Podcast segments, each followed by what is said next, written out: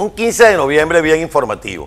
Ustedes el día de ayer estuvieron conectados a la señal de EBTV, ahí pudimos mostrarles, eh, por ejemplo, todo lo que estaba ocurriendo en Miami y en Cuba, donde el régimen cree que se anotó un triunfo porque no permitió la marcha. No solo no se anotó un triunfo, sino que además, para aquellos que todavía tenían dudas sobre el socialismo, entre comillas, cubano, les quedó claro que allí lo que se vive es una brutal dictadura. ¿Qué hizo el régimen? Fue a donde estaban los conocidos dirigentes de las diferentes organizaciones, como la organización Archipiélago, como los músicos, los poetas, las damas de blanco, y les sitiaron la casa, pero no la sitiaron con policías, no, los policías ocuparon la ciudad, policías y militares.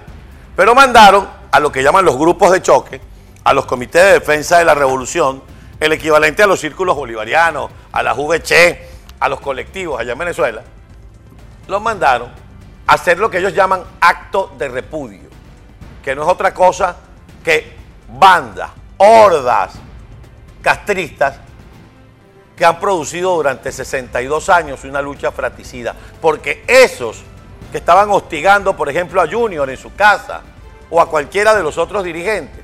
Esos, al final, la revolución les paga mal, como a la periodista del Canal 8, que pasamos la semana pasada. Mañana ellos tienen una necesidad y la revolución les pinta una trompetilla, porque así son estos regímenes. Así funciona Nicaragua, así funciona Cuba y así funciona Venezuela. No les importa ni siquiera la gente que trabaja para ellos. Mañana les estorbas y te dan una patada en el trasero. Y si te tienen que meter preso, también te metes preso. Mañana, estos que hoy trabajan para la revolución denuncian algo porque les afecta a ellos y terminan presos.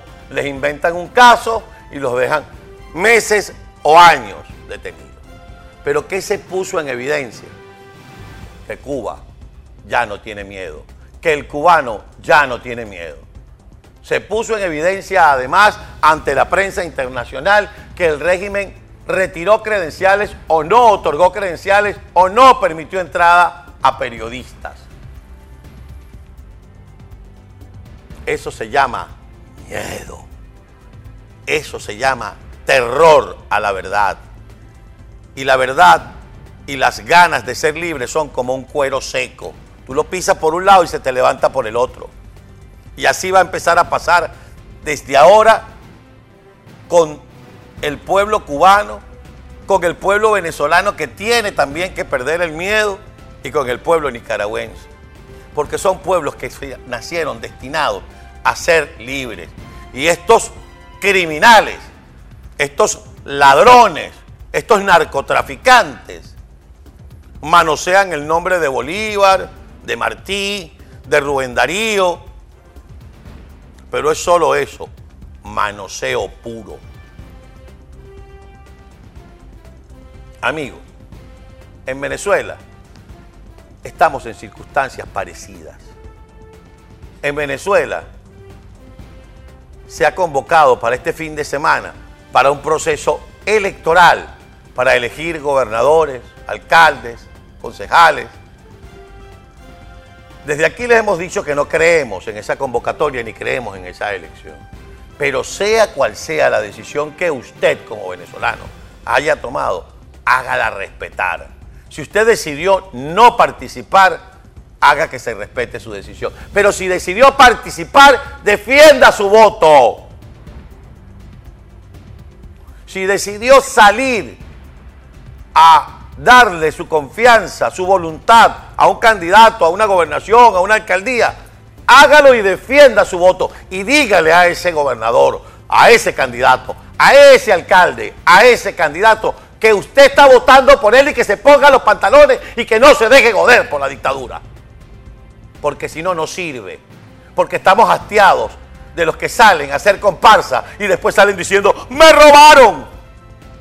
O de esa vivimos una. Inolvidable, por cierto. Si vas a participar, si vas a pelear, cobra. y dile a la gente que votó por ti que te acompañe a cobrar. Si no, no participes porque no tienes derecho a que la gente confíe en ti. ¿Lo quieren así?